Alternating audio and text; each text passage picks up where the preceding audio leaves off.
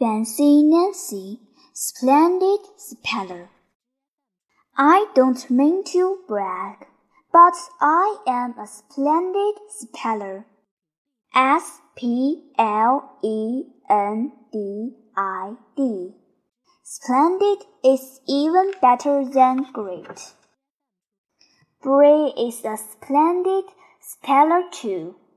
We practice spelling in our clubhouse after school. I can even spell in French. C H I E N means dog. You see it like this. Chien. My sister is very impressed. Impressed means she thinks I'm great. My sister cannot spell any words. My parents spell out stuff they don't want her to hear. They used to phone me this way, but not anymore. She has to get a shot. S H O T at her checkup tomorrow. At school today, Miss Glass says our first spelling test is on Friday. Here is a list of test words. Pass, glass, class, happy, sad, glad, mad, pick, weak, giggle. We write down the words. Some kids make faces. They think the words are hard.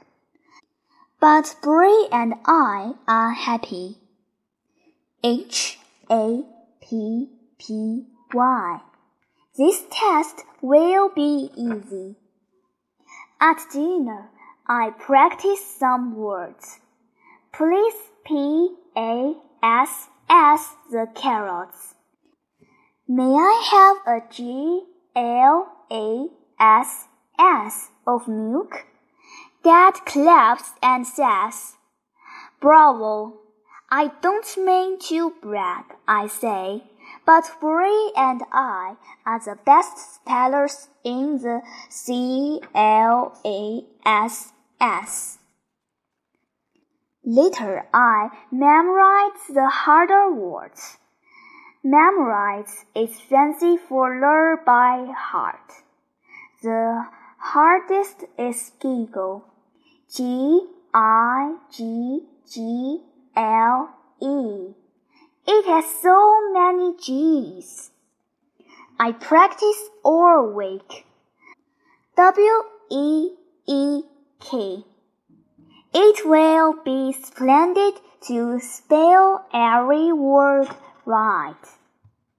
By Friday, I am ready. Miss Glass says each word slowly.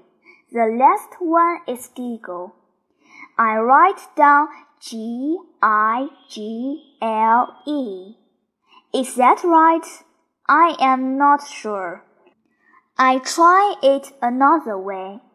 G I G G L E. Is that right? Then I do something wicked. Wicked is way worse than bad.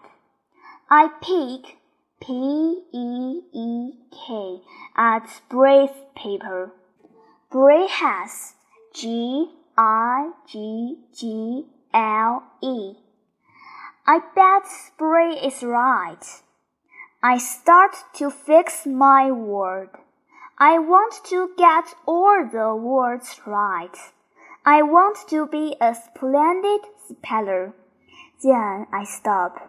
No, no, no, I say to myself. I hand in my test to Miss Glass. If she know I pick it, I bet she would hate me. At the playground, I do not play with any kids. At lunch, I do not eat my cookies.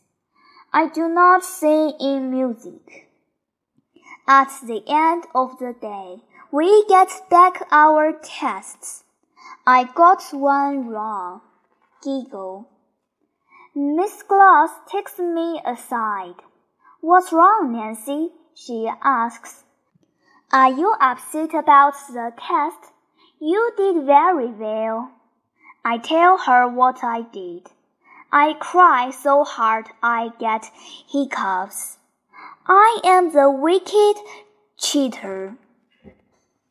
Miss Glass says, Nancy, it was wrong to pick at Bree's paper, but you did not cheat. You stopped before you cheated. I am proud of you for that. You are, I say. I still feel sad. S A D. But I do not feel so wicked. On the way home, I confess to Bree. Confess means telling something bad you did. She forgives me. She shows me her test. I forgot a P in happy, she says. Maybe we are not always splendid spellers, but we are always splendid friends.